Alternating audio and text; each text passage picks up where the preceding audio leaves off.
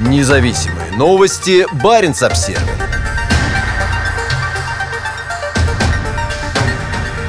Россия провела испытания ядерной триады в Баренцевом регионе. В среду ракеты запускали с моря, суши и воздуха. Минобороны России рассказала журналистам об учениях ядерных сил, в рамках которых в северо-западном регионе страны прошли пуски различных ракет. Были задействованы все три составляющие ядерной триады – ядерные ракеты наземного базирования, подводные лодки с ядерными ракетами и стратегические самолеты с крылатыми ядерными ракетами. Министерство сообщает о пуске одной баллистической ракеты с подводной лодки в Баренцевом море, несколько крылатых ракет большой дальности со стратегических бомбардировщиков Ту-160 Ту-60 и Ту-95 и одной межконтинентальной ракеты с космодрома Плесецк в Архангельской области. Как сообщает телекомпания «Звезда», пуск из акватории Баренцева моря осуществлен с подводной лодки К-18 «Карелия». На канале также размещено видео, на котором ракета «Ярс» взлетает в небо над Плесецком. По данным Минобороны, военные выполнили все поставленные перед ними задачи. Крылатые ракеты поразили цели на полигоне Пимбой в республике Коми, а баллистические ракеты, пущенные из Плесецка, Плесецка и акватории Баренцева моря поразили цели на полигоне Кура на Камчатке. За последние годы Россия несколько раз проводила тренировки всех трех составляющих ядерной триады одновременно.